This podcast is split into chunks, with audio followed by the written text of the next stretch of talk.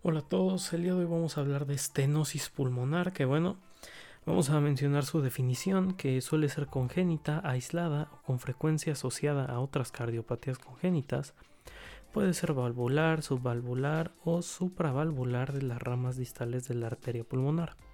Su etiología es la principal causa eh, es congénita y otras causas pueden ser cardiopatía reumática y síndrome carcinoide el cuadro clínico, los pacientes eh, pueden ser asintomáticos por mucho tiempo al esfuerzo físico, esto con fatiga, lipotimia, mareo y síncope.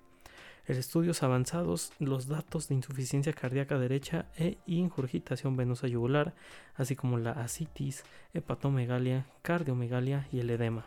En la exploración física vamos a buscar un soplo sistólico expulsivo del foco, del foco pulmonar y el diagnóstico va a ser un SG eh, donde eh, vamos a encontrar signos de hipertrofia ventricular derecha, dilatación de la aurícula derecha.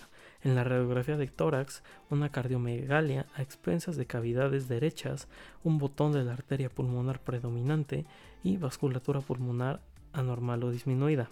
En el electro eh, vamos a encontrar válvulas engrosadas con apertura limitada en ventrículo derecho hipertrofiado y el tratamiento va a ser una valvuloplastia pulmonar percutánea con balón.